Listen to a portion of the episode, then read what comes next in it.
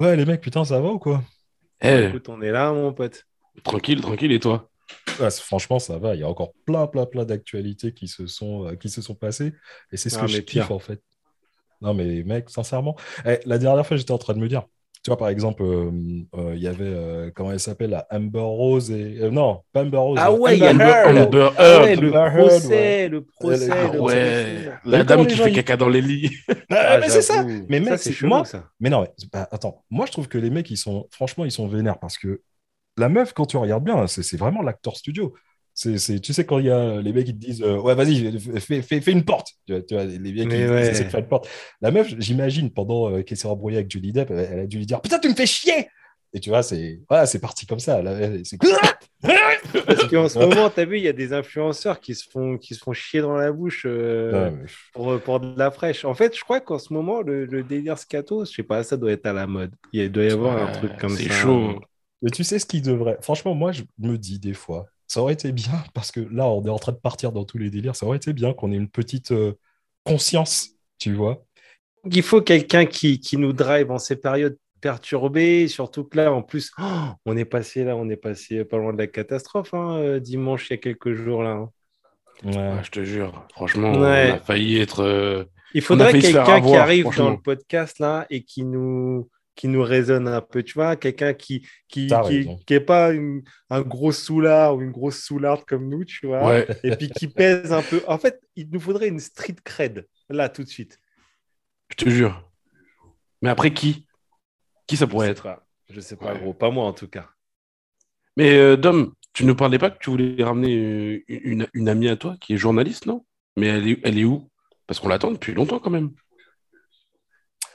Ah ouais, ouais, ouais, ouais, je sais, je sais. Bah attends, je sais exactement qui pourrait nous donner de la street cred, la, la- la street cred, tu vois. Ça commence Il y a bien. aussi, ça commence super bien. Il y a aussi quelqu'un, je pense que cette même personne pourra nous, nous, nous apaiser, si tu veux, dans, dans nos conneries. Ah ouais? Ouais, surtout qu'on va en dire Ouais. pas mal, je pense. Ouais. Bah, Et- attends, je vais voir, je vais voir si elle est Vas-y, va voir, va voir si elle est dans le secteur. Amène-la sur le canapé virtuel. Ouais, je capucine, ça va ou quoi? Tranquille.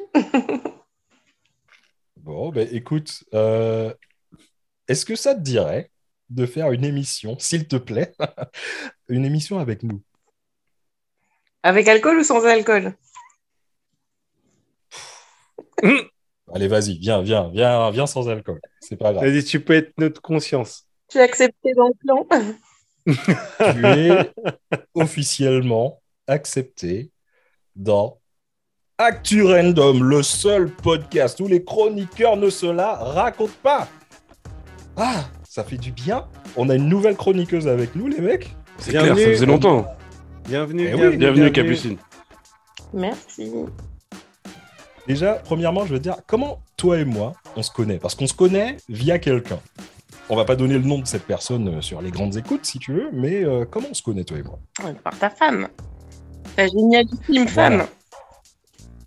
Bah, écoute, et c'est la raison pour laquelle je t'ai invité. C'est comme ça, la prochaine fois que je serai. euh, Enfin, bien sûr, de un, parce que tu, tu es euh, journaliste politique, euh, mais Politique aussi parce que tu connais ma meuf. Oh, merde. ouais, mec. Mais non, mais mec, elle connaît ma meuf. Donc, moi, le, le truc, la raison pour laquelle aussi je l'ai invité, c'est la prochaine fois que je serai défoncé, bourré et que je reviendrai euh, d'Arsenal, par exemple. Au moins, tu vois, quand ma meuf, elle va commencer à me dire Ouais, machin, t'es toujours bourré.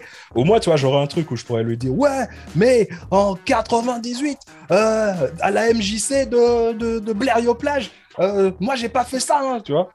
Comme ça, tu pourras me raconter les dossiers et tout, tu pourras me dire exactement ce qu'elle a fait. Tu peux nous reciter, tu peux nous reciter la ville là?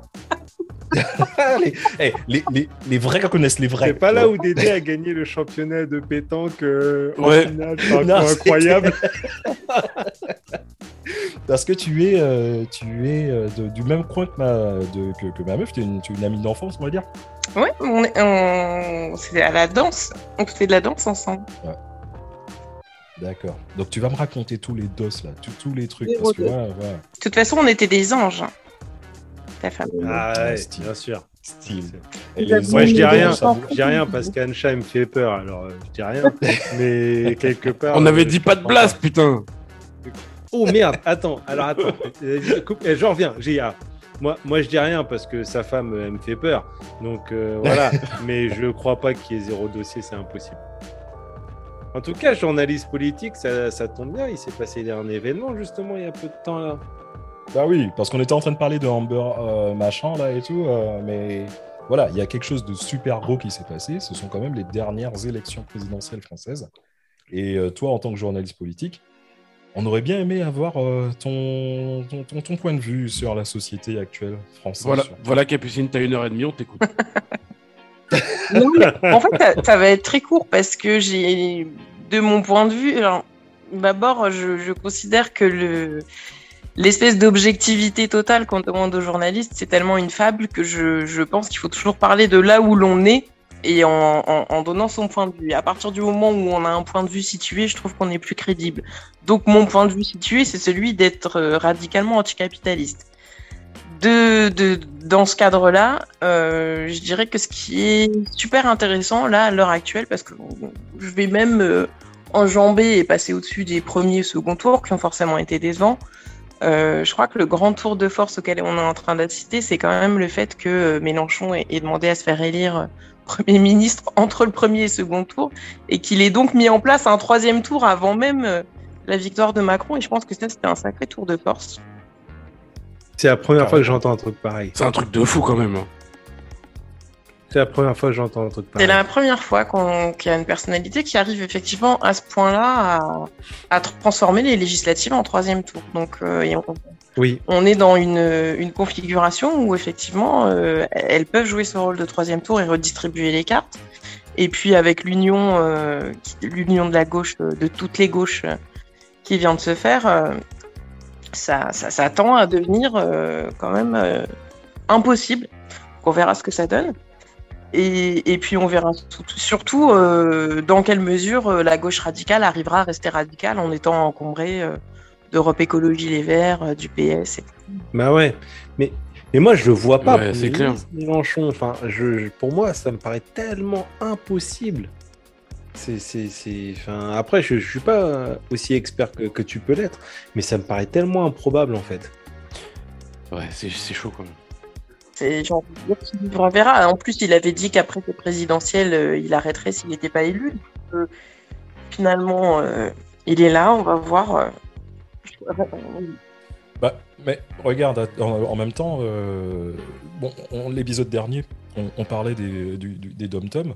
Et euh, si vous vous souvenez, Mélenchon, lui, euh, il était pratiquement, dans, en considérant les, les, les votes des DOM, le mec, il était passé, il était gagnant à, à Partout. 64%. Partout, partout, partout. Ouais. Alors attention au premier tour, parce que le deuxième oui, bien tour, moi, les, les, les résultats, ils m'ont fait bugger. On Alors, va peut-être pas les donner. Hein. Peut-être que je suis un peu ignorant de la situation, mais je suis désolé sur les drums. euh, moi, j'ai bugué quoi. Ah bah, on a tous bugué, on a vu les chiffres, on a dit Ah, c'est pas possible. Et, et- et j'ai plein d'amis, amis et amis eux, qui m'ont envoyé des messages lorsque les résultats sont tombés en me disant Waouh, mais t'as as vu les résultats dans les drums Et j'avoue, j'ai pas compris. J'ai pas compris. J'ai pas compris. Pas compris. T'as des chiffres à nous donner, vite fait? Ah, sur les drums, euh, sur les drums, euh, oui. Oui, je les ai pas là, mais bouge pas. mais tu sais que je suis un mec Bah. de chiffres. À un moment donné dans le truc, je vais te sortir des chiffres. Je vais te sortir des chiffres. Mais en fait, en gros, si tu veux, euh, elle, c'est, elle est, c'est, c'est, c'est le RN qui est passé, mais qui est passé large, quoi. Mais tu sais quoi, euh, quitte à, à- à faire le mec euh, un peu rabat-joie, bizarrement, je suis pas surpris. Je suis pas du tout surpris de ce qui s'est passé. là. Ah ouais? Ouais, sincèrement, je suis pas surpris. Je m'attendais pas à ce que le vote soit massif, euh, Rassemblement national. Je m'attendais à, à ce que les gens, euh, si tu veux, décrivent leur mécontentement euh, avec justement par rapport à ce second tour. Je savais que ça aurait été sale, parce que depuis, depuis un petit moment, surtout depuis, depuis l'histoire de Covid et tout, c'est en ébullition là, les Antilles. Et encore une fois, je, je n'excuse pas ou je, je, je- je fais juste que constater que pour moi en tout cas, c'est pas, faut pas croire que les mecs ils étaient carrément pour euh, que, euh, que, que Marine Le Pen euh, passe présidente. C'était vraiment un truc anti-Macron. Ouais, ok, mais. euh, Ok. Ok, je comprends ce que tu veux dire. Mais les, les scores, ils sont quand même assez violents, quoi. Mm. Parce que tu vois, tu regardes euh, Ah, Macron- parce que Macron déjà, euh, si, si tu prends, alors attention, bien sûr les sondages, je vais les pondérer tout à l'heure parce que justement c'est un des, une des choses dont je voudrais parler exactement. Tu vois. Bref, euh, mais quand tu regardes en 2017, Macron il passe avec 66%. Ouais. D'accord? Donc, euh, c'est Ouais. déjà un score sympathique. Quand tu regardes Mhm. que là, en 2022, il passe avec 58,55. D'accord? Mhm. Et Le Pen, Marine Le Pen, allez, on va faire style, je la respecte. Marine Le Pen, en Guadeloupe, elle fait 69,6. Et en Mhm. Martinique, elle fait 60,87, gros. Mhm. Donc, Mhm. en fait, elle fait en moyenne des scores quasiment égaux à Macron il y a 5 ans. Dans les drums. mais What encore the une fois, Non, mais encore une fois, pour te montrer vraiment le, le- le- la, la situation, la- l'ambiguïté du truc, c'est que faut pas oublier que Marine Le Pen, quand elle était en Guadeloupe, une semaine avant le premier tour, elle allait faire un tour, euh, son, sa, sa présentation ou je sais pas quoi euh, par rapport à la Guadeloupe. Son colloque a été arrêté, interrompu. Mais, elle- Parce mais c'est ça, il y a eu elle des manifestants été- qui sont arrivés qui, qui lui ont dit tu te dégages de là, en fait. Et, et, euh, Mais il y a une incohérence, du coup. bah, c'est du 180 degrés en fait. Oui. Les mecs, euh, ils, ils sont allés carrément aux antipodes. Ils veulent pas de, ma- ils, veulent- ils ne voulaient pas de Le Pen, ça c'est sûr et certain. Mais au deuxième tour, quand ils, se- ils étaient tellement, si tu veux, j'ai envie de dire, presque persuadés que Mélenchon allait passer, parce que encore une fois, c'était le seul mec qui, qui parlait euh, pour les pour les drums. Euh, concrètement, pendant sa, sa campagne électorale, les mecs se sont dit bon ben voilà, nous pour nous c'est notre candidat. Nous on veut pas de Macron. C'est ça le problème. Et en fait, et voilà, c'est ça le truc. Et en ayant voté pour Le Pen, les mecs, ils ont fait carrément un truc anti-système, entre guillemets, si tu vois ce que je veux Mais dire. mo- moi j'ai Ils ont, plein de ils ont gens. dit, hein. quitte à, quitte à décaler dans- le truc, quitte à défoncer le truc, ben on le fait, euh, voilà, on pète dans la fourmilière, quoi. Mais il y a plein de gens qui sont dans le cas. hein. Moi j'en connais pas mal de gens qui, qui, Ouais, euh, qui sont complètement opposés à Macron et même des musulmans, mais les mecs euh, super intelligents et qui savent très bien que Marine Le Pen c'est euh, la- pire des choses, mais qui sont quand même partis voter Marine Le Pen. Ouais, J'en autour connais. de moi, j'en ai quelques-uns aussi qui ont voté. Même moi, Mais- quand j'ai vu c'était le deuxième tour Macron-Le Pen, dans ma tête je me suis dit attends ils nous refont le coup d'il y a 5 ans là, ça veut dire que quoi? On, va, s- on est encore obligé de faire un vote euh, barrière, ça veut dire qu'on est plus libre de nos propres choix? Je me suis dit bah je vais aller moi, voter je Le me Pen, sens- tu vois. Mec, moi, je me sens pas libre de mes propres choix depuis la première fois où j'ai voté de ma vie en 2002, gros. Ouais. Donc, si Mm. tu veux, euh, voilà. Mais c'est quoi ton approche, Capucine, là-dessus? Ouais, sur les Antilles, euh, je, je pense que vraiment, il y a, il y a plusieurs choses. Il y a effectivement euh, un réflexe anti-gouvernement, et effectivement, on peut le comprendre, parce que dans le même temps que... Et, moi, je le mets vraiment sur le même plan. euh, Enfin, alors, c'est mon analyse à moi. hein, je, je sais pas. Comme disait euh, Christine Chivalon tout à l'heure dans la conférence précédente, euh, bah, il faut toujours du temps pour analyser les mouvements. Et là, on est vraiment très peu de temps après, donc l'analyse, elle est peut-être pas juste. Mais en tout cas, la lecture que j'en ai, c'est qu'il faut vraiment faire un lien quand même entre ce qui s'est passé euh, dans les campagnes et dans les villes moyennes en France et ce qui s'est passé euh, aux Antilles. C'était à la fois un vote anti-gouvernement anti-Macron, parce qu'il y a eu une répression euh, qui a été hyper forte. Je suis désolée, ça sonne chez moi. Ça ça demande bonjour. Là, c'est Deliveroo, ça, c'est ça, Deliveroo, ça, ça. Deliveroo. Ah, ça Eats. Ça, je le garde, ça, je le garde au montage. Mais Je suis François le Français. Voilà, quand on travaille trop, et ben on commande du Deliveroo à 22h. Euh, donc je disais, euh, je pense que c'est c'est à rapprocher parce que dans le même temps qu'il y avait quand même une répression assez sanglante sur les gilets jaunes en France, euh, il y avait aussi une répression qui était hyper sanglante en Martinique et en Guadeloupe. Ouais, sûr, ouais, récemment, cet hiver. Et donc en fait, hiver. la, Enfin, c'est Mais l'hiver pour nous, quoi. Tellement de revendications. bah, la revendication sociale, en fait, la revendication des, des, des classes populaires euh, d'un côté et de l'autre de l'Atlantique, elle a eu la même réponse du gouvernement, c'est-à-dire euh, leurs revendications, elles ont été nulles et non avenues, et on leur a juste envoyé les keufs pour les tabasser et les mutiler. Donc à partir de là, comment s'étonner que ces gens-là aient un vote de rejet? Euh, ben, On peut pas s'en étonner. Exactement. Et en fait, Ouais. en même temps, euh, il faut quand même pas se contenter de dire que c'est un vote de rejet et qu'on le comprend et que et que c'est tout et que c'est uniquement un vote de rejet. Parce que je pense que L'analyser. voilà et puis bah, non parce qu'en fait des deux côtés de l'océan, il y a quand même un réflexe identitaire, un repli identitaire Et finalement, le repli identitaire, c'est ce qui a créé la misère sociale de tout temps et partout. Donc, euh, il faut quand même se dire que c'est pas. Je pense que si on, se contente de dire que c'est un vote anti-Macron, euh, on va passer à côté d'un phénomène qui est quand même vrai, qui est un, vrai repli euh, xénophobe et raciste. En Martinique, en Guadeloupe, on le sent avec les Haïtiens, les Dominicains, etc. Hein. c'est Ouais, mais en temps, en temps, ouais, mais en Martinique et Guadeloupe, euh, enfin moi je vais parler de la Martinique parce que c'est Martinique que je connais. Euh, moi personnellement, euh, si je parle repli identitaire, et d'ailleurs on a, on a tous autour de nous des cousins, des frères, des sœurs, des, des, des, contacts machin, qui sont soit souverainistes, soit indépendantistes ou tout ce qu'on veut bien. Mais moi personnellement, dans mon dans mon ADN, on va dire, dans mon histoire, dans mon ethnie, quand tu me parles repli identitaire, c'est pas vers Le Pen que j'ai envie de me tourner. Je suis désolé. Repli identitaire, Le Pen ne représente pas mon identité. Mais en fait, c'est le seul, le, si tu veux, c'est l'une des rares personnes qui va te parler justement de, tout ce qui est repli identitaire. Oui, mais moi je trouve que c'est, je trouve quand même que c'est, que c'est paradoxal.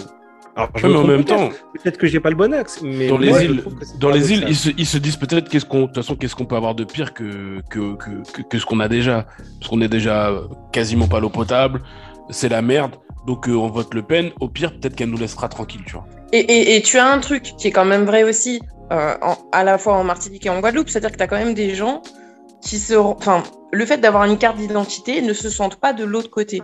C'est-à-dire, euh, ok, bah moi je suis martiniquais, je suis peut-être noir, mais en fait, quand tu es martiniquais et que tu es resté vivant en Martinique, est-ce que tu as pris conscience? Parce que j'ai quand même beaucoup, moi je suis martiniquaise aussi, hein, donc euh, j'ai quand même beaucoup de familles. Le club des quatre. Il y a quand même, euh, il y a quand même beaucoup de Martiniquais qui découvrent qu'ils sont noirs ou qu'ils sont indigènes quand ils arrivent sur le en hexagone, tu vois, et qui se rendent compte que. alors en fait, et, et c'est là qu'ils se rendent compte qu'ils sont pas vraiment vraiment français. Et Donc, chez certains, il peut y avoir un sentiment de toute puissance, d'avoir une carte d'identité qui fait que ils n'ont pas été soit pas conscients euh, de, ce que ça pouvait engendrer comme désordre de l'extrême droite au pouvoir, ou soit simplement ne sont pas sentis concernés parce que clairement, c'est pas eux. Euh, l'interdiction de porter le voile, ça les concerne pas. Euh, le, le, fait de dire on va déposséder des logements sociaux, les gens qui n'ont pas de carte d'identité française, bah ça les concerne pas. Et donc, il euh, y a une désola... Merde, j'arrive pas à sortir. Tu bois quoi? Tu bois quoi? Tu bois quoi encore? Tu bois quoi aujourd'hui? C'est l'eau minérale avec moi qui bégaye, quoi. Et, euh, ça, a changé, ça a changé. Déjà, hein. déjà les gens du Nord qui boivent pas, c'est bizarre. bah, alors, quand, quand t'es à moitié martiniquais, à moitié ch'ti et que tu bois pas, t'es vraiment un phénomène. Hein.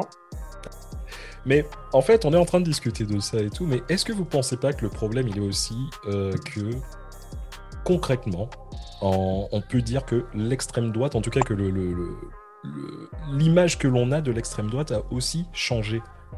Parce qu'en en fait, ces gens-là, si tu veux, ils se sont un petit peu euh, modernisés. Parce que je regarde un truc. Euh, pour moi, non. pour, moi, non, mais pour beaucoup de gens, c'est sûr. Je vais être. Euh, ils se sont modernisés dans le fait. Je vais te dire un truc. Je sais pas si vous avez vu, mais pendant la, campagne euh, cette année, je suis tombé sur euh, une vidéo où on voyait euh, un face-à-face entre Valérie Pécresse et, Marion Maréchal. Et Pécresse. Ouais, mais Marion, c'est pareil, gros. C'est pas pareil, gros. Attends, justement, attends, justement, je, vais, je vais t'expliquer en fait. Tu vois, Marion, tu vois, elle, enfin Pécresse surtout, elle, attaquait Marion en, la traitant de ouais, vous êtes de l'extrême droite, vous êtes l'extrême droite. Et en fait, Marion Maréchal, elle disait, mais non, mais moi je suis pas de l'extrême droite. Et en fait, tu vois, tu voyais en fait que Pécresse, la, meuf, elle était vraiment en train de bugger, tu vois. Elle dit, dit quoi, vous, vous êtes pas, vous êtes pas d'extrême droite? La meuf, elle dit, non, non, je, je, suis pas d'extrême droite. Et en fait, tu vois, c'était dans le cerveau des gens, ça faisait exactement comme si euh, Ikea te disait, mais, moi je fais pas de meubles. Ou bien que Ahmed Silla te dit, ben moi je suis humoriste. Tu vois, les gens, ça, ils comprennent pas, tu vois. mais c'est ça, parce que Le, nouveau, le nouveau discours de Marine Le Pen, il est plus apaisé par rapport à il y a 5 ans ou il y a 10 ans, tu vois. C'est, c'est, en fait, ça a été travaillé. Et c'est pour ça qu'il y avait, et comme il y avait Zemmour, elle en a profité pour ça, ça, adoucit son image, on va dire.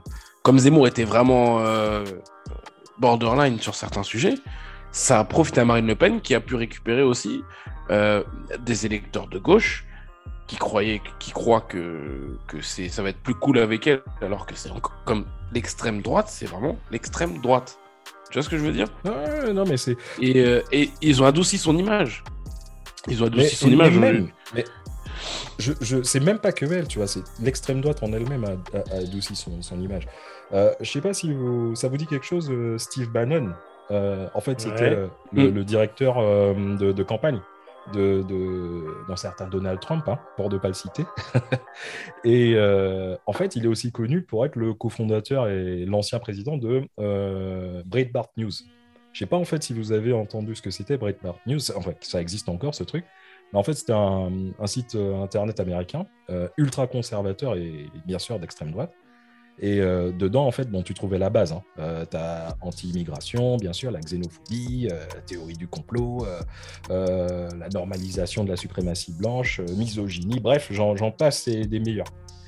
Et le truc, la, la grande différence, en fait, c'est que Breitbart, c'est vraiment ciblé pour les milléniaux. Pour les gens, bien sûr, les milléniaux, on le rappelle, hein, c'est les gens qui sont comme nous, nés entre Mmh, 81 mmh, et 93.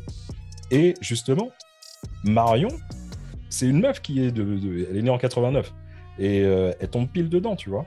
C'est ça. Le truc, c'est que le, le- le 12 novembre 2016, il y a Steve Bannon, je sais pas pourquoi, mais le mec, il prend un jour, il prend son téléphone et il fait un tweet. Le tweet du mec, c'est euh, Nous pensons que la France est l'endroit où il faut être.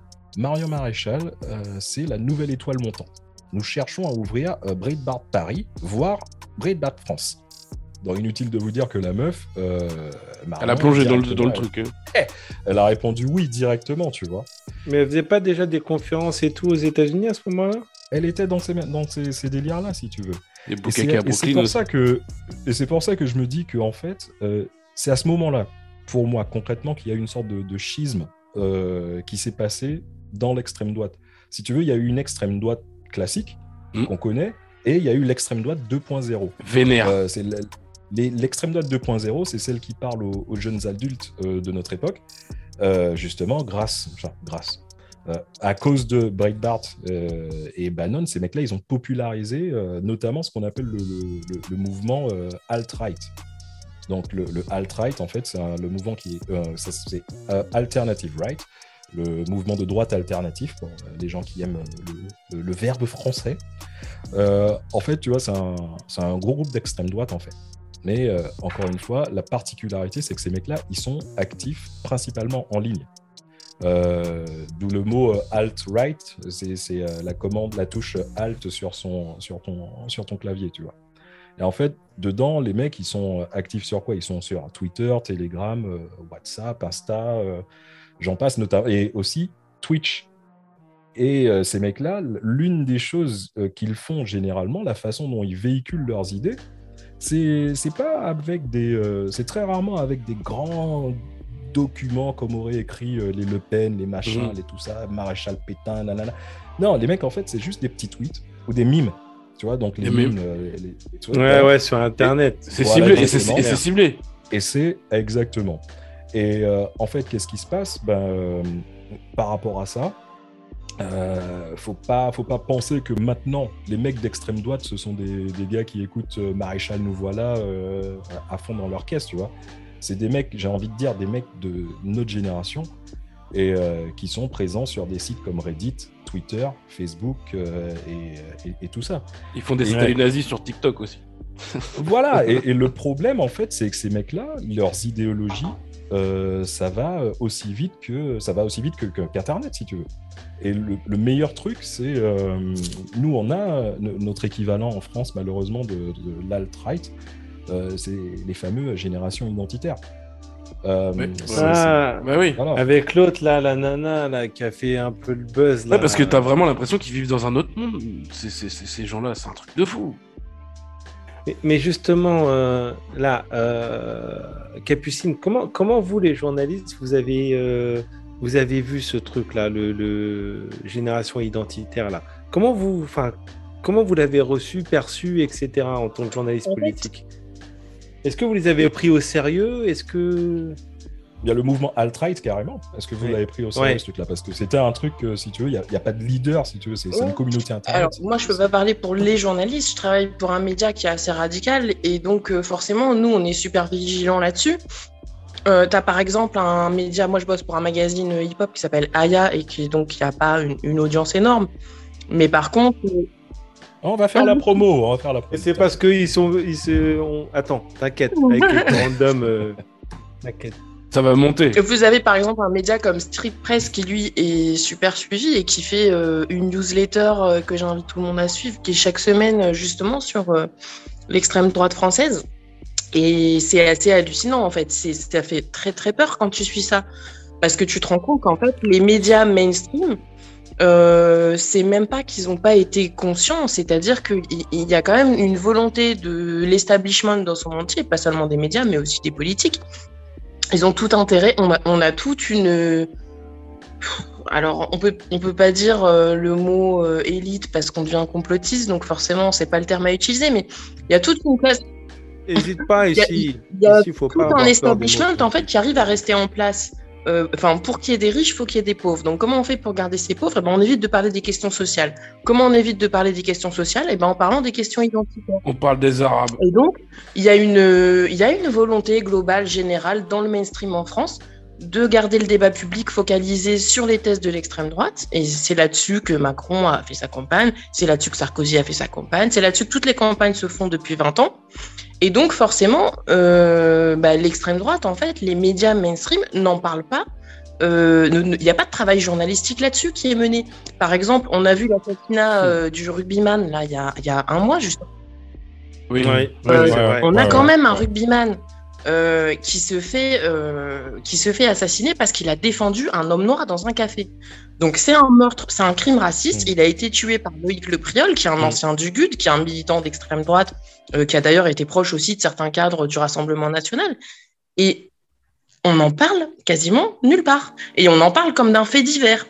Et quand on en parle, c'est en prenant un Mm. milliard de précautions euh, sur euh, l'identité euh, du tueur et puis sur ses motivations. C'est-à-dire qu'à aucun moment, il n'y a aucun média mainstream à l'heure actuelle qui a titré sur un meurtre raciste. Il n'y a aucun. Alors, il y a la moindre petite agression. Vous avez des manifestations dans la rue pour dire faut faire attention à ci, ça, ça. Là, on a un meurtre raciste en plein de Paris. Un mec qui s'est pris une balle à bout portant de sang-froid, hein, parce que c'est pas dans une bagarre. Il a voulu défendre un homme noir qui se faisait attaquer par des nazis dans un bar. Euh, évidemment, les mecs n'ont pas la force de répondre face à deux rugbyman. Donc, qu'est-ce qu'ils font? Ils sortent du café. Donc, c'est pas dans le feu de l'action. Ils reviennent en voiture après. Et là, dans une petite rue, ils lui tirent plusieurs balles à bout portant. Donc, on est vraiment sur, sur un assassinat. Bien, bien, bien lâche les, bien lâche les mecs en plus quoi. Ils attendent qu'il sorte du bar, qu'il rentre chez lui seul, tout Ouais, au ouais. calme, et lui pète deux balles dans le dos. C'est vraiment euh, de la lâcheté pure. La lâcheté pure, on est sur un Comme tous les mecs raciste de sang-froid et personne parle en France. Il n'y a pas de levée de bouclier, euh, il n'y a pas, je sais pas, une tribune. Alors, euh, il y a eu une tribune dans l'équipe, mais vraiment longtemps après, genre il y a une dizaine de jours. C'est tout. Ouais, parce que c'est, mais, parce que c'était un sportif, parce que c'était un sportif, Donc euh, on est, un on clairement sur, euh, on est clairement sur du deux poids deux mesures. Ouais. Quoi. Mais regarde, Capucine, j'ai. Enfin, excuse-moi, si tu. non, tu on est sur quelque chose. euh, la, la réaction des journalistes, je trouve que c'est une question pertinente que vous posez parce que bah, ce qui fait très peur, c'est ça, c'est le, c'est la non-réaction en fait, à la fois des pouvoirs publics et des journalistes sur euh, la montée de l'extrême droite, mais pas en théorie, pas juste le vote Le Pen, mais en fait la montée de l'extrême droite concrète sur le terrain et tous les jeunes militants qui sont en fait ultra violents, qui sont ultra entraînés, qui sont très nombreux à être partis en Ukraine, comme certains islamistes peuvent partir en Syrie. Ben, on a des ils sont encore plus nombreux, en fait, les mecs d'extrême droite, à être partis en Europe de l'Est ces dernières années pour s'armer et s'entraîner, et puis qui commettent des meurtres ici, en fait, dans le silence le plus total. Et ça, ça fait quand même très peur pour les années à venir, peu importe ce qui se passe. C'est Mais, clair. mais en, quoi, clair. en quoi c'est différent d'avant? En quoi c'est différent C'est d'avant? différent. Moi, j'ai toujours eu cette, euh, cette sensation hein, d'avoir des, des extrémistes. euh, bon, là, on parle de la droite, mais il n'y a, pas que la droite, mais d'avoir des extrémistes comme ça. Enfin, je veux dire, moi, tu sais, j'ai été au Havre.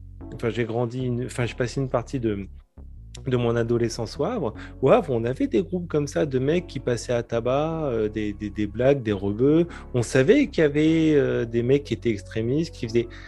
Enfin, j'ai l'impression, tu vois, alors, tu, tu- je, je suis peut-être un peu extrême dans mes propos, mais j'ai l'impression que les gens, ils sont là, ils ouvrent les yeux un peu sur une situation qui a toujours été comme ça. Enfin, moi, en tant que blague, je- je- je- j'ai toujours su qu'il y avait deux poids, deux mesures, et qu'il y avait toujours cette force d'extrême droite comme ça, ultra, ultra dangereuse, ultra militante, Ouais. ultra armée, qui qui agissait pas, pas forcément tout la- impunité, mais, mais, mais, La mais pas loin. La Quoi. différence, elle est quand même dans les proportions. Et surtout quand on parle de la jeunesse. Parce que là, ce qui fait peur, c'est effectivement les jeunesses identitaires. Quand tu vois, euh, tu parlais tout à l'heure de. euh, ben moi, dès que j'ai pu voter en 2002, je me suis retrouvée confrontée au vote Front National. Oui. Alors ça, ça. oui, c'est vrai. Néanmoins, tu as quand même une grande différence. Le lendemain du second tour en 2002, tu as tout le monde dans la rue. Mais tout le monde. As un Ouais. fonds républicain C'est terrible. Et quand tu regardes les statistiques du vote chez les jeunes en 2002, les jeunes, ultra majoritairement, sont anti-Front National. Ce qu'on a vu cette année, Et puis il y avait 80, il y avait 89, il est passé avec un score de dictateur Chirac. Hein, parce que excuse-moi, sur la population 82%, globale, c'est- mais sur la population, sur la jeunesse, c'était encore plus flagrant. Alors qu'aujourd'hui, si tu regardes le vote de la jeunesse au premier tour, mais ça fait flipper. Les 18-25 ans ont ultra majoritairement voté à l'extrême droite. Si tu réunis les voix de Zemmour, de Le Pen et Macron qui fait une politique d'extrême droite, euh, globalement, tu as des jeunes de 18-25 ans, ils sont très orientés quand même sur ce vote-là. J'ai beaucoup de jeunes, j'ai beaucoup de jeunes, j'ai beaucoup de jeunes autour de moi qui ont voté, euh, qui ont voté extrême droite.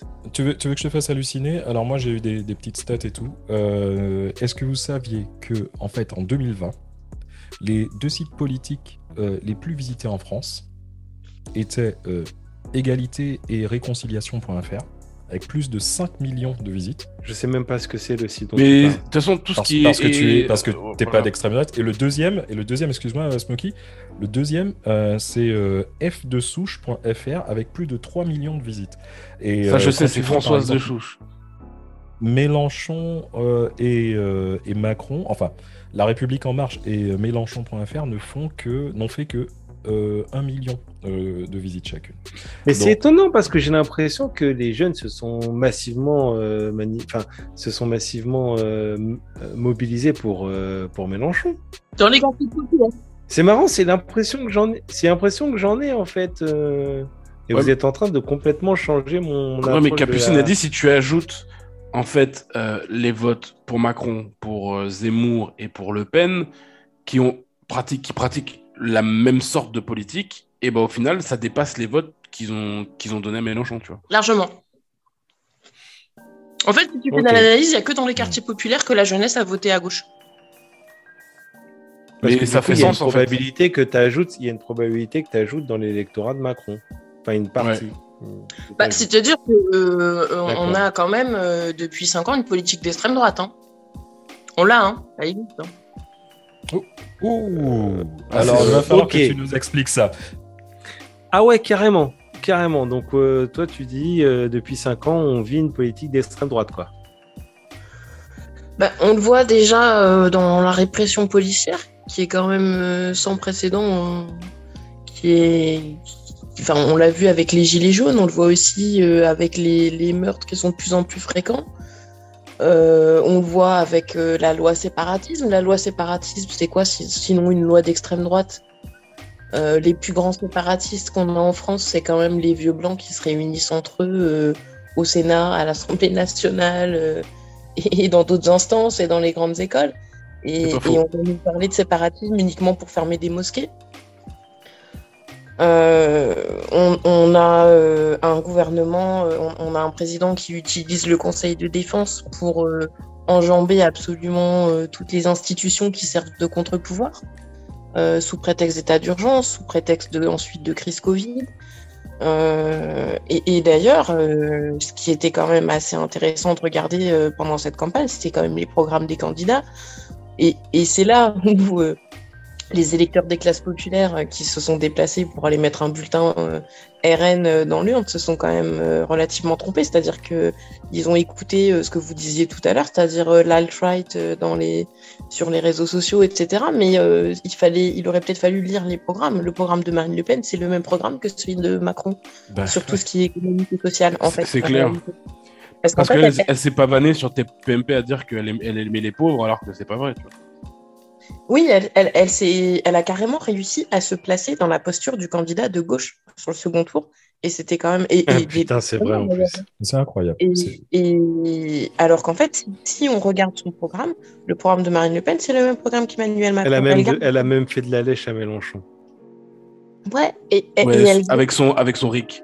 Le, elle, elle a repris co- complètement le RIC. Et tu pas vois, que genre, ça, euh, pas que ça. ouais, pas avait que ça, dit, mais elle avait dit pour moi la seule personne qui a fait une campagne euh, digne de ce nom à part moi, c'est Jean-Luc Mélenchon. Elle l'a dit clairement. en même temps, Macron, il a pas fait, Macron, il a pas fait de campagne. On n'a pas donc, fait de bon. campagne. Donc, euh, et, mais Marine Le Pen n'a pas spécialement fait de campagne non plus. hein. Euh, C'était les deux candidats des médias. C'était les deux candidats annoncés dès le début. C'est les deux candidats qui ont bénéficié du plus d'exposition. Euh, là, tu parlais de TPMP il y a une seconde. Bah, euh, à la fois sur TPMP et sur Twitter, euh, l'idéologie véhiculée à plus de 80%, c'est les thèses de l'extrême droite. Euh, Cyril Hanouna, il a donné la parole à plus de 80% à l'extrême droite. Ah, ben, alors, Forcément, ces, Et ça- ces deux candidats-là n'ont pas eu à faire campagne, en fait. c'est pas, c'est pas même que pendant la campagne. C'est-à-dire que la campagne a démarré, peut-être qu'il a donné un peu plus, il a donné la parole un peu plus à tout le monde. Mais avant Oui, ça, pendant 2-3 ans, on avait que du Zemmour, Zemmour, Zemmour, Zemmour, Marine Le Pen. On est, on, était, on est vraiment sur une construction et on le voit, enfin, on, on, on assiste quand même à une bolorisation des esprits. Bah, la bolorisation des esprits, c'est quoi? Bah, C'est faire monter absolument les thèses de l'extrême droite pour ne pas donner d'air du, du tout euh, à, à tous les mouvements anticapitalistes. En fait, pour faire taire les mouvements anticapitalistes, on occupe le plus d'espace public et c'est d'autant plus facile d'occuper l'espace public qu'on a des médias qui sont concentrés dans les mains de quelques milliardaires en France et notamment euh, Bolloré, euh, et avec sa petite création, son petit pantin euh, Zemmour qui a occupé l'espace public, on, on savait tous que ça allait être un pétard mouillé. hein, Mais je suis même, je quand même vachement impressionné. Ok, ok, le résultat, le résultat te, te donne raison. Mais je suis quand même vachement impressionné par la montée en puissance, par l'essor du mec. Enfin, Mais c'est pas dur, hein. Avec, moi- non, mais- du pognon, tu peux tout faire, frère. mais ouais, gros, mais, mais je suis d'accord avec toi. Il n'y a pas de souci là-dessus. Mais je, enfin moi, je, je, je regarde ça en tant que moi, je suis, tu sais, hein, je, je suis un néophyte, hein, moi là-dedans. hein. Je lis les programmes, mais bon, euh, les décrypter, c'est pas forcément ma spécialité. Mais euh, Zemmour, quoi. Enfin, ça m'a fait halluciner la hauteur à laquelle il a réussi à monter. Bon, là, je vais en faire dire ce qu'on veut, mais ça m'a fait halluciner. Zemmour que j'avais vu comme, euh, comme, euh, comme. Alors, Mec sur, je vais- euh, tu sais quoi J'assume. J'assume ce que je vais dire. Nique sa mère. Qu'on vient de me chercher, tant pis.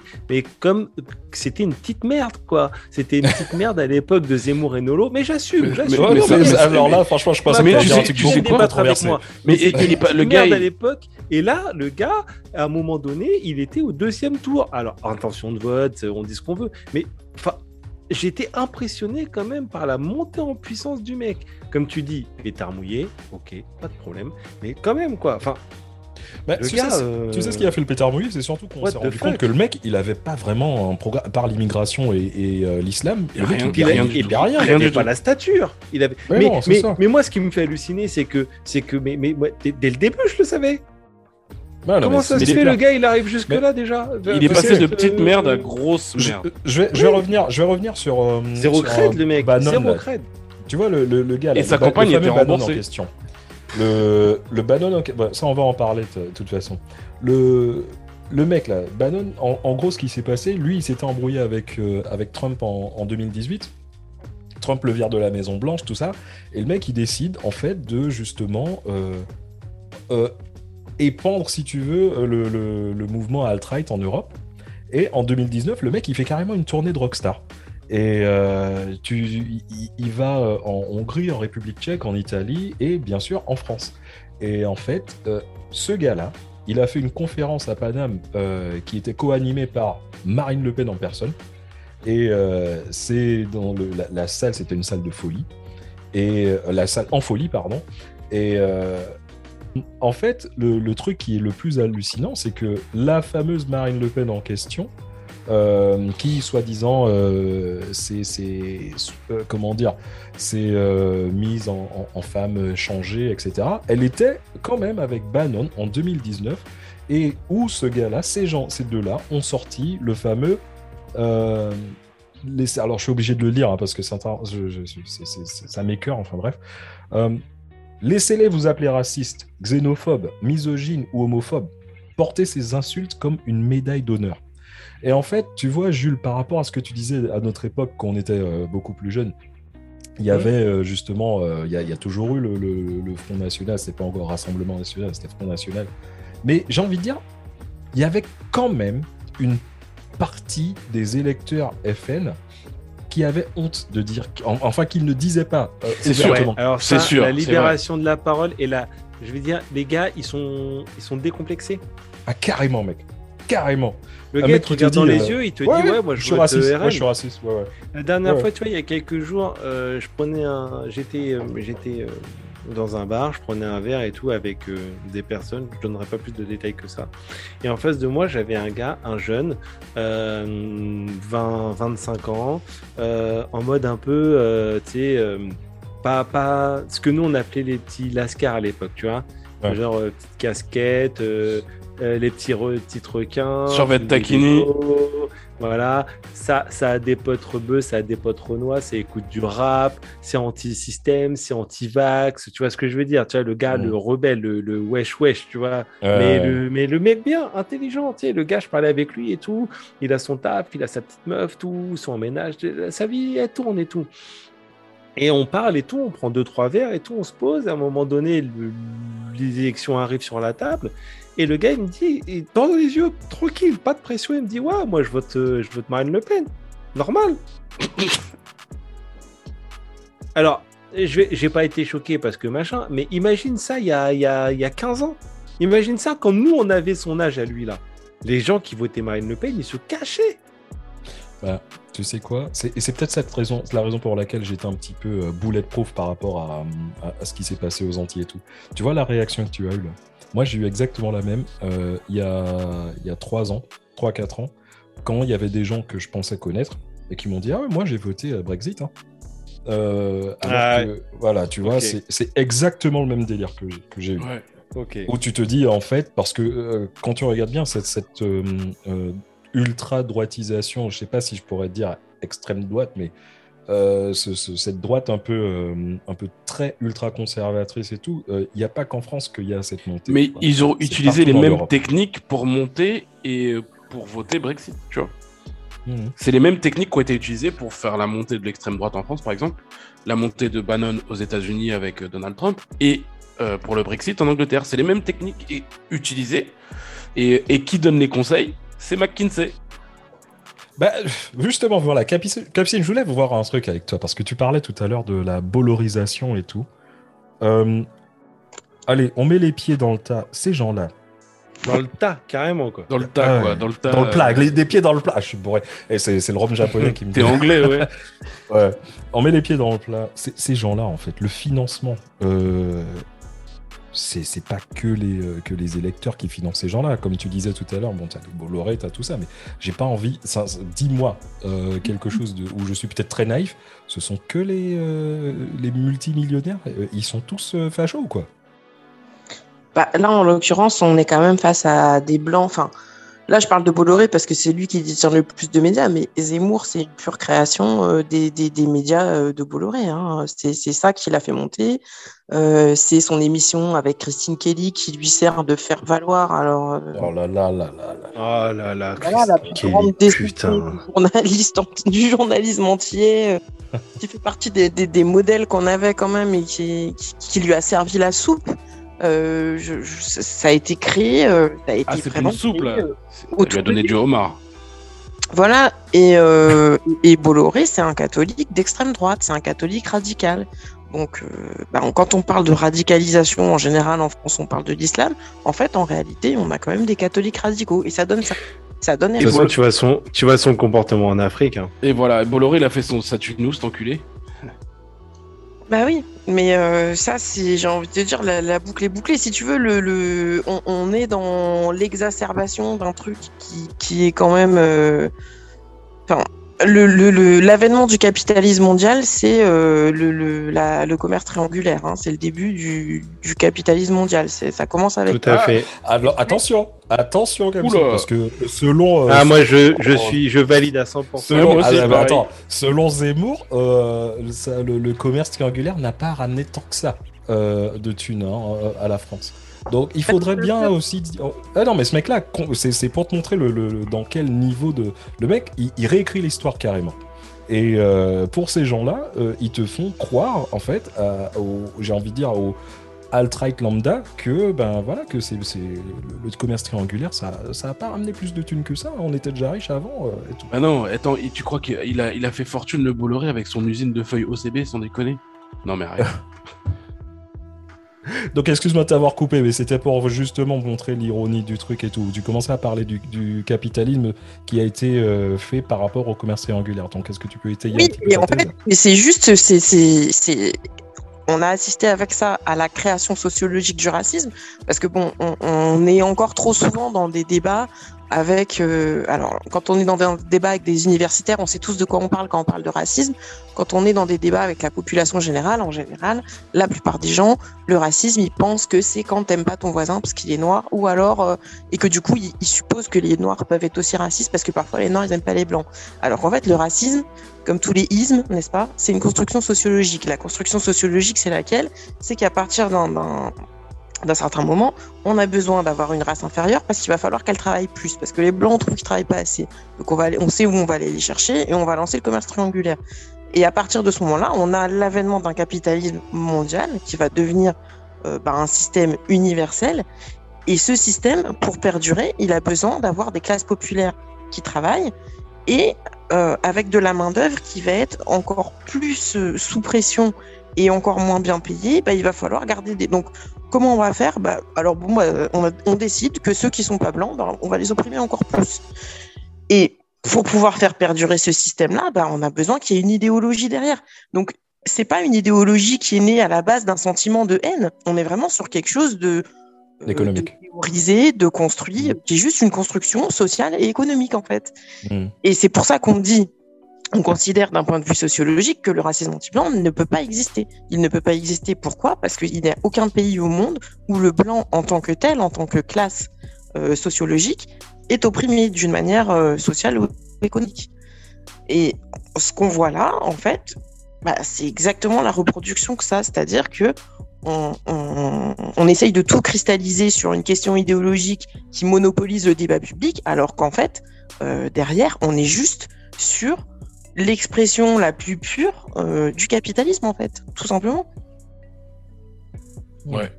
Bon, ben voilà, je, crois que c'était la dernière euh, émission de Acteur Random. Euh...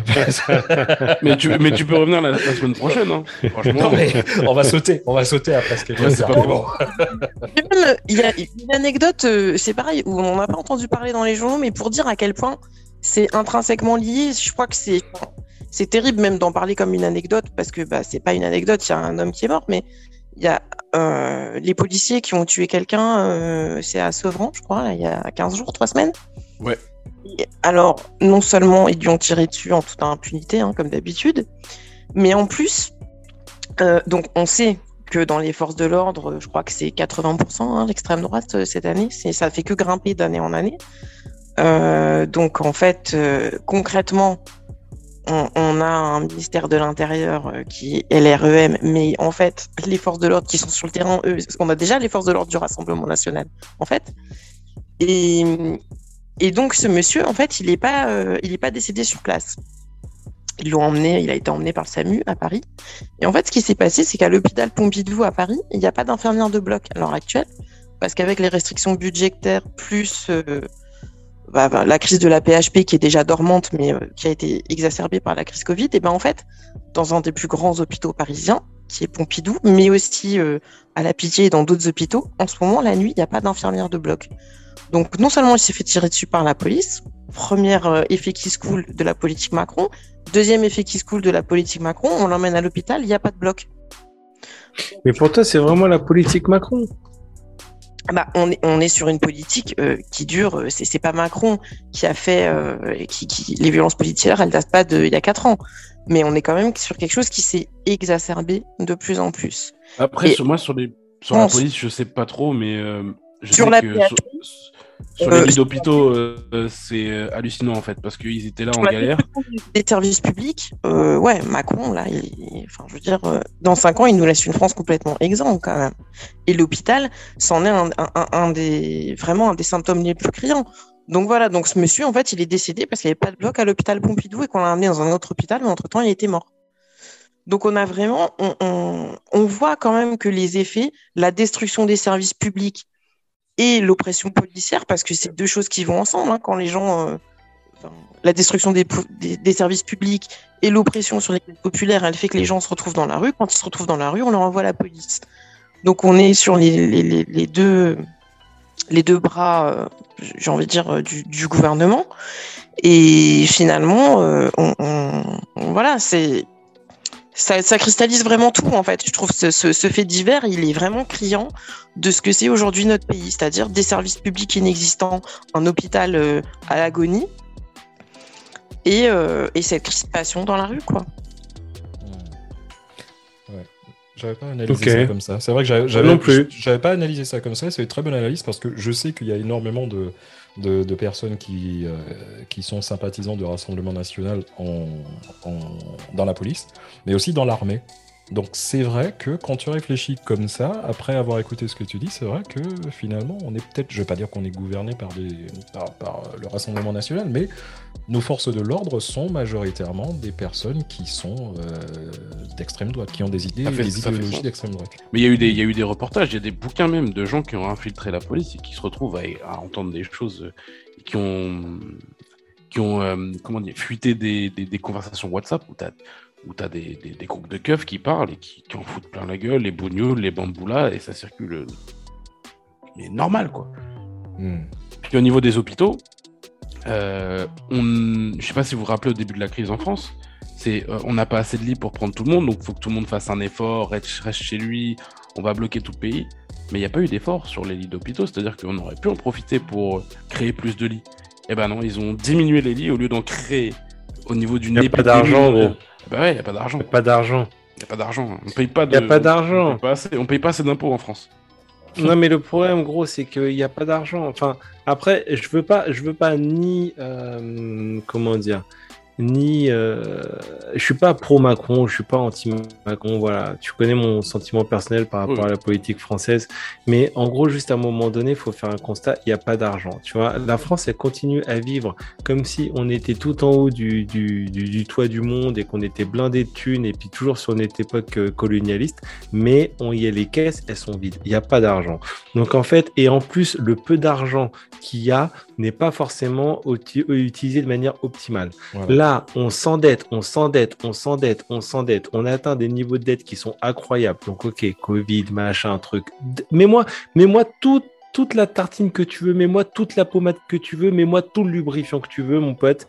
La finalité, c'est quoi? La finalité, c'est que tu vas me la mettre très profond. Il n'y a plus d'argent. Mhm. Et tu Donc, sais que c'est pas. C'est sûr que les premiers, les premiers à le subir, c'est qui? Bah, C'est forcément la fonction publique, puisque la fonction publique dépend des fonds publics. Donc les premiers à subir, bah, ça va être euh, les secteurs qui, on va dire, vont faire le moins de vagues. Donc bah, les soignants, hein, parce que bah, un, je vous rappelle quand même qu'un pompier en grève ou qu'un médecin en grève, bah, il travaille. C'est quand même Ça. complètement. Excusez-moi, hein, moi je trouve que c'est complètement hallucinant. Le mec il est en grève, juste sur sa blouse c'est marqué en grève, mais il va pas laisser crever les gens. Donc le mec il bosse. Mais en fait, donc en gros, les gars ils sont en grève, mais ils bossent. Euh, et en fait, ils vont d'abord sacrifier les gens. Voilà. Alors, il y a, y a eu les instits. Bon, bah, les instits, il, il leur a donné des petites miettes histoire de gagner un peu de temps. Mais les premiers à souffrir, c'est le, c'est c'est les secteurs publics. Mais le truc, c'est que de toute façon, on va tous prendre une carotte. Là, les gens, moi, je suis dans le, je suis, je suis dans la grande distrib, tu vois. Donc là, les problèmes d'approvisionnement en huile, en pâtes, en céréales, etc.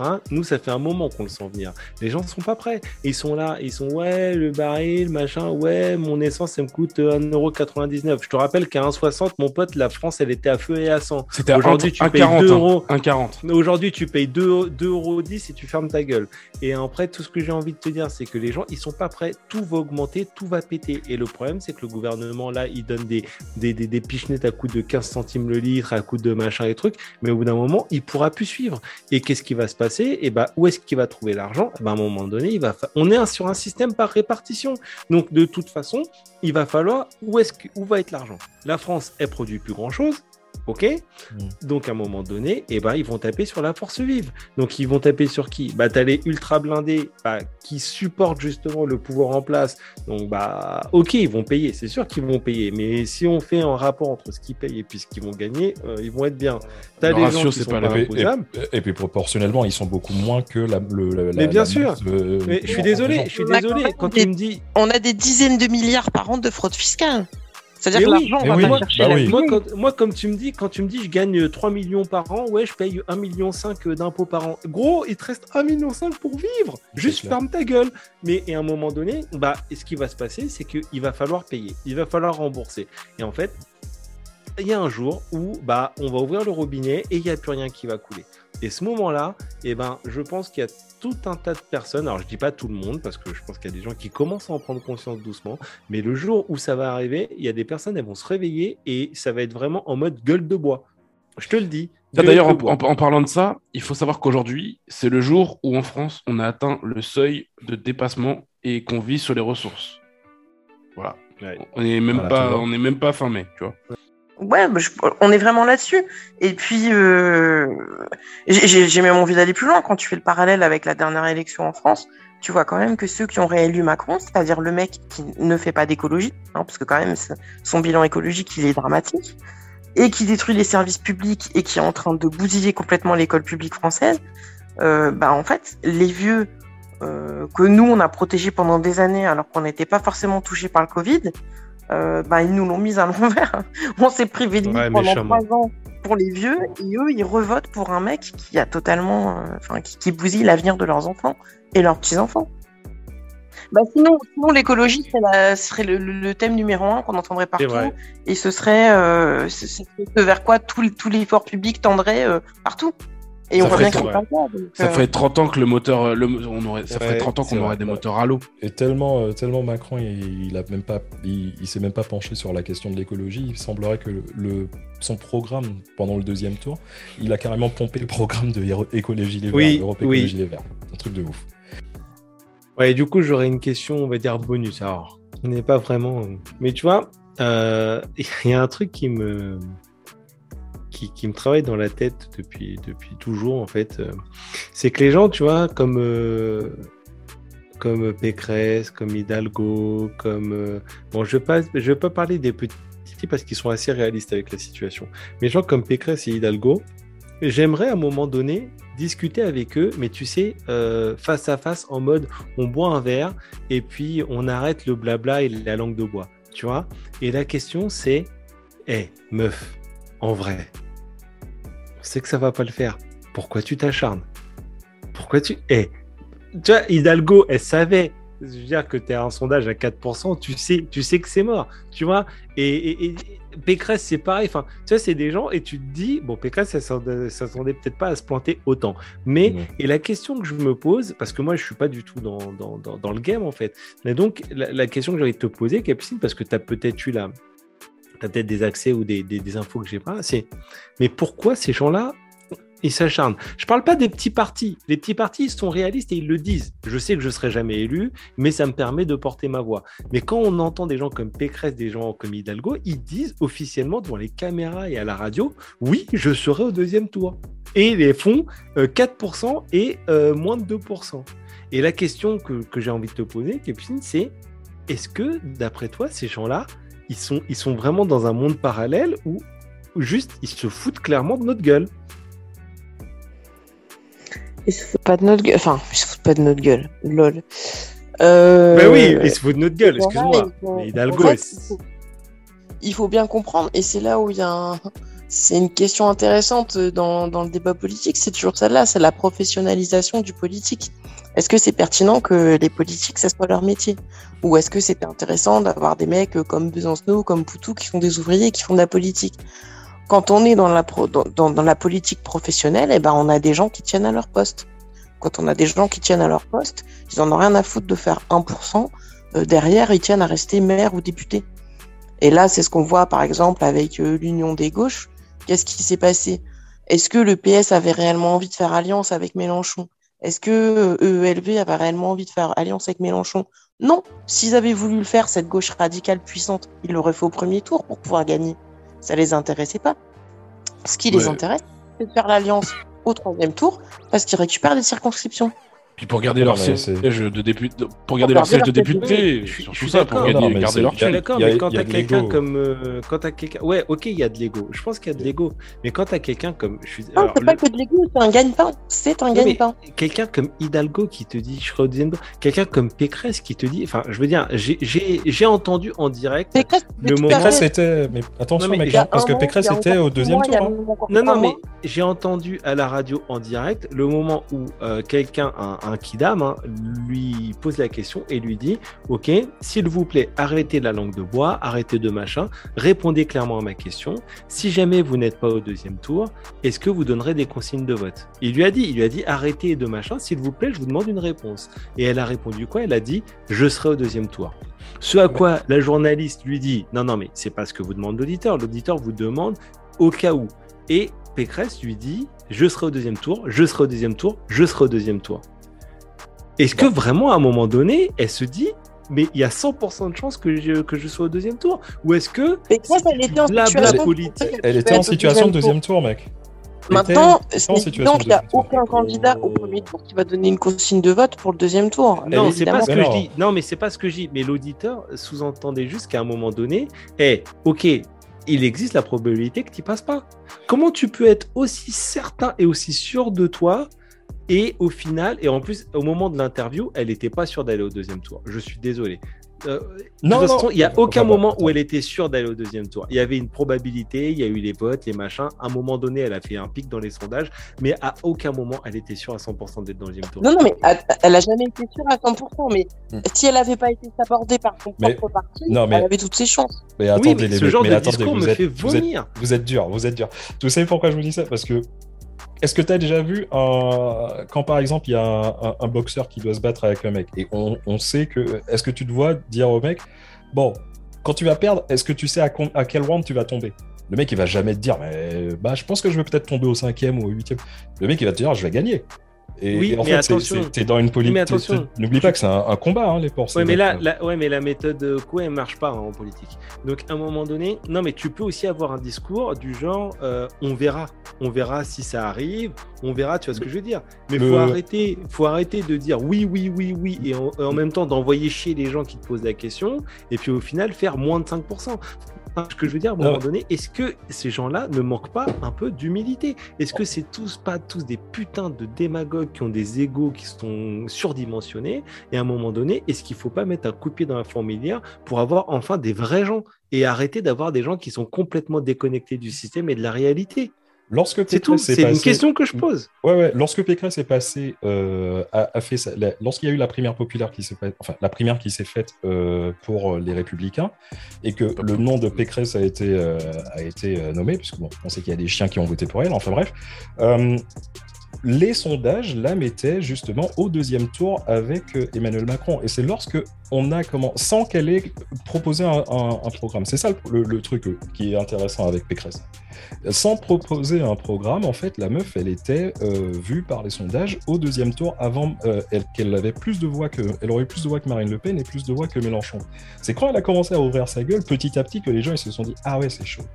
Mais contrairement à Hidalgo où au tout début on savait déjà que la meuf n'allait pas passer et que justement quand elle a vu qu'elle allait pas passer, c'est là où elle s'est dit moi je demande à faire une primaire euh, une primaire populaire et quelle que soit la situation, je vais me retirer du truc. La primaire populaire est passée, c'est euh, ils ont mis euh, Christiane Taubira. Mais Tous. malgré ça, tu vois, il y a euh, Hidalgo qui Et dit c'est non mais ça, finalement je vais ça rester. que je comprends Tu pas. vois, Et puis Taubira, Pécresse- Taubira qui s'est retiré, tu vois. Ok, ok, Ah oui, bah. Pécresse, ok, Pécresse, c'est un cas Pécresse, c'est différent. Voilà, c'est ça. Mais, mais, Mm. mais, mais, mais je veux dire, Hidalgo, enfin, à un moment Ah donné, oui, non. elle a eu jamais aucun espoir. Et elle continue à s'accrocher, à s'accrocher, à s'accrocher, Et il y a personne qui lui dit ferme pas- ta gueule. Mais non, voilà, et c'est pas comme un Philippe Poutou qui était réaliste sur la situation et qui le disait officiellement, qui disait oui, je sais que je serai jamais élu, mais là on m'écoute. Que Hidalgo, elle avait avait dans son discours je passerai, je Ah passerai, oui, je passerai. Alors qu'à aucun moment il y avait zéro espoir. C'est clair. Hidalgo, est- c'est sûr part- qu'elle se faire Mais oui, et, et je comprends pas. Et ça, c'est un truc que vraiment je comprends pas. Et, Et maintenant, ils, que ils doivent tous de l'oseille en plus. est-ce que c'est un truc par rapport à la politique qui me, qui me dépasse? Est-ce que c'est ça en fait, en tant que toi, journaliste politique, en fait, entre guillemets, par rapport à nous quatre, c'est toi l'expert du sujet, je comprends pas cette réaction que peut avoir une, une personne comme Hidalgo. Euh, elle sait qu'elle fonce dans le mur, et ben elle accélère. Je comprends pas. Je, ça, me dépasse, vraiment ça me dépasse. Bah, tu as donné toi-même la réponse tout à l'heure. De toute façon, pour se lancer un politique, à un moment donné, et surtout pour briguer la magistrature suprême, tu as forcément un ego démesuré. Forcément. Sinon, tu, te- te dis pas, demain, je vais me lancer euh, à la présidentielle. C'est pas possible. Mais, euh, mais tu dis, euh, ça devrait être aux mains des gens normaux. Bah, c'est exactement Oui. ce que je te réponds avec cette question de la professionnalisation des politiques. Est-ce que c'est souhaitable? Euh, On est dans une technocratie. On le sait, depuis euh, des décennies, on est dans une technocratie. C'est-à-dire que on n'a que des gens qui sortent de l'ENA. Et effectivement, ils sont effectivement, comme tu le dis, complètement déconnectés de la réalité. Ça, c'est une, une vérité. Ils sont totalement déconnectés. Hmm. Et Ça, ça, va- ça me après, sur ce que je pensais de. Dans les comportements, euh, la seule logique, elle est de de- d'obtenir euh, du chiffre, c'est-à-dire euh, du résultat dans les urnes et puis euh, des, des, des postes, des postes, des revenus, des enveloppes. Donc, euh, Ah bah c'est ce que je pensais de. Et tu vois, c'est là aussi où il y a, il y a le truc, et puis je vais essayer de fermer la parenthèse très rapidement. C'est c'est ce que je disais la dernière fois à un pote, je crois que vous étiez, euh, euh, vous étiez aussi euh, présents, euh, les mecs. Quand tu regardes, tu disais, euh, Capucine, que en fait, les mecs, ce sont des, des énarques, la plupart qui sont en train de sortir. Et c'est là où tu vois, donc bien sûr, ce sont des gens qui sont plus ou moins déjà déconnectés de la réalité. Et quand tu essaies de, remettre la, situation en tant que, citoyen lambda, des personnes, il y a énormément de personnes qui, sont euh, justement au Rassemblement national, je pense à Jordan Bardella, qui n'est pas issu de l'ENA, euh, qui est justement soi-disant, qui, se fait passer pour le mec qui est du peuple et qui est anti-système parce que lui, il n'est pas dans l'ENA, il n'est pas dans, ce genre de truc-là. Donc tu te retrouves avec des citoyens qui se disent, ah, je peux pas euh, euh, trop penser à ces politicards parce qu'en fait, ce sont des mecs qui sortent de l'ENA. Mais en même temps, les mecs qui me parlent le plus, les mecs qui font les plus de revendications ou euh, qui, me ressemblent le plus, ce sont des gens qui sont justement d'extrême droite du Rassemblement national. Et c'est là, en fait, où les gens sont, ultra perdus, j'ai envie de dire, par rapport à ça. bah, ça, là, on parle de gens qui ont envie de rester perdus, alors, parce que euh, si tu veux parler de gens normaux, c'est quand même plutôt à l'extrême gauche que tu les trouves. Euh, on a eu, par exemple, les déclarations de patrimoine des candidats pendant la présidentielle. Bon, ben, il n'y a pas photo. Euh, je veux dire, t'as que Poutou et Nathalie Arthaud qui se classent dans les revenus des, des- classes populaires. Ouais, voilà. Je veux dire, la famille Le Pen, c'est une famille qui a voulu singer l'aristocratie, qui s'est accaparé un château, qui brasse des millions. Euh, donc, euh, Ouais. qui sont vraiment plutôt dans la C'est une- reproduction. C'est une industrie, clairement. Mais, et, et- Voilà, mais, mais donc, euh, je, je- c'est- c'est- c'est c'est très difficile en fait de, de- de- de comprendre parce que le jour où quelqu'un voudra m'expliquer pourquoi la majorité des, euh, enfin énormément d'Américains ont voté euh, pour un millionnaire qui, qui disait qu'il était la voix du peuple, tu vois, des- pour moi c'est inconcevable. Donc tu vois, il y a ce genre de trucs là, de de- d'aberration, euh, euh, j'ai envie de dire dans la Oui, parce qu'ils sont capables de pirouettes. Ils sont capables de pirouettes. Parce que ils, prennent le peuple, euh, ils prennent les gens pour des cons. Et que, en fait, bah, ça marche un peu. C'est-à-dire que c'est pareil, Trump, c'est. Enfin, aux États-Unis, c'est encore autre chose parce qu'on assiste à un truc, c'est que rituellement, à chaque, chaque, chaque élection, c'est celui qui met le plus de thunes pour- sur la table dans la campagne qui est élu. Donc, tu vois bien que c'est du marketing, c'est tout. C'est juste lobbyiste de en fait. La politique américaine est lobbyiste à la base de toute façon. Voilà. Euh, Macron, c'est pareil. hein. Exactement. Exactement. Bon, en tout cas, c'est un, c'est énormément de choses à, à digérer, j'ai envie de dire. Ouais, ouais, et on pourra en parler pendant des jours et des jours. Ouais, c'est clair. Et euh, cette- la prochaine fois, Capucine essaie de pas amener de la cristalline pour les gens. Tu vois, ça nous rend trop sérieux. c'est vrai que c'est peut-être l'épisode le plus sérieux qu'on a pu faire. Mais par contre, particulièrement intéressant et pertinent. Merci pour ton, pour ton analyse. Eh bien, merci à vous pour cette discussion. Ouais. Ben, euh, tu reviens quand tu veux sur le canapé virtuel. Tu es la bienvenue. Merci tu es beaucoup. une chroniqueuse. euh, donc, tu, tu nous tiens au courant. Tu nous dis. Tu viens. Tu fais un coucou. Il n'y a aucun problème. Avec plaisir. Ouais. Il faut nous, faut nous suivre sur Instagram aussi. Shit. Laisse-la tranquille, toi, espèce de espèce d'influenceur.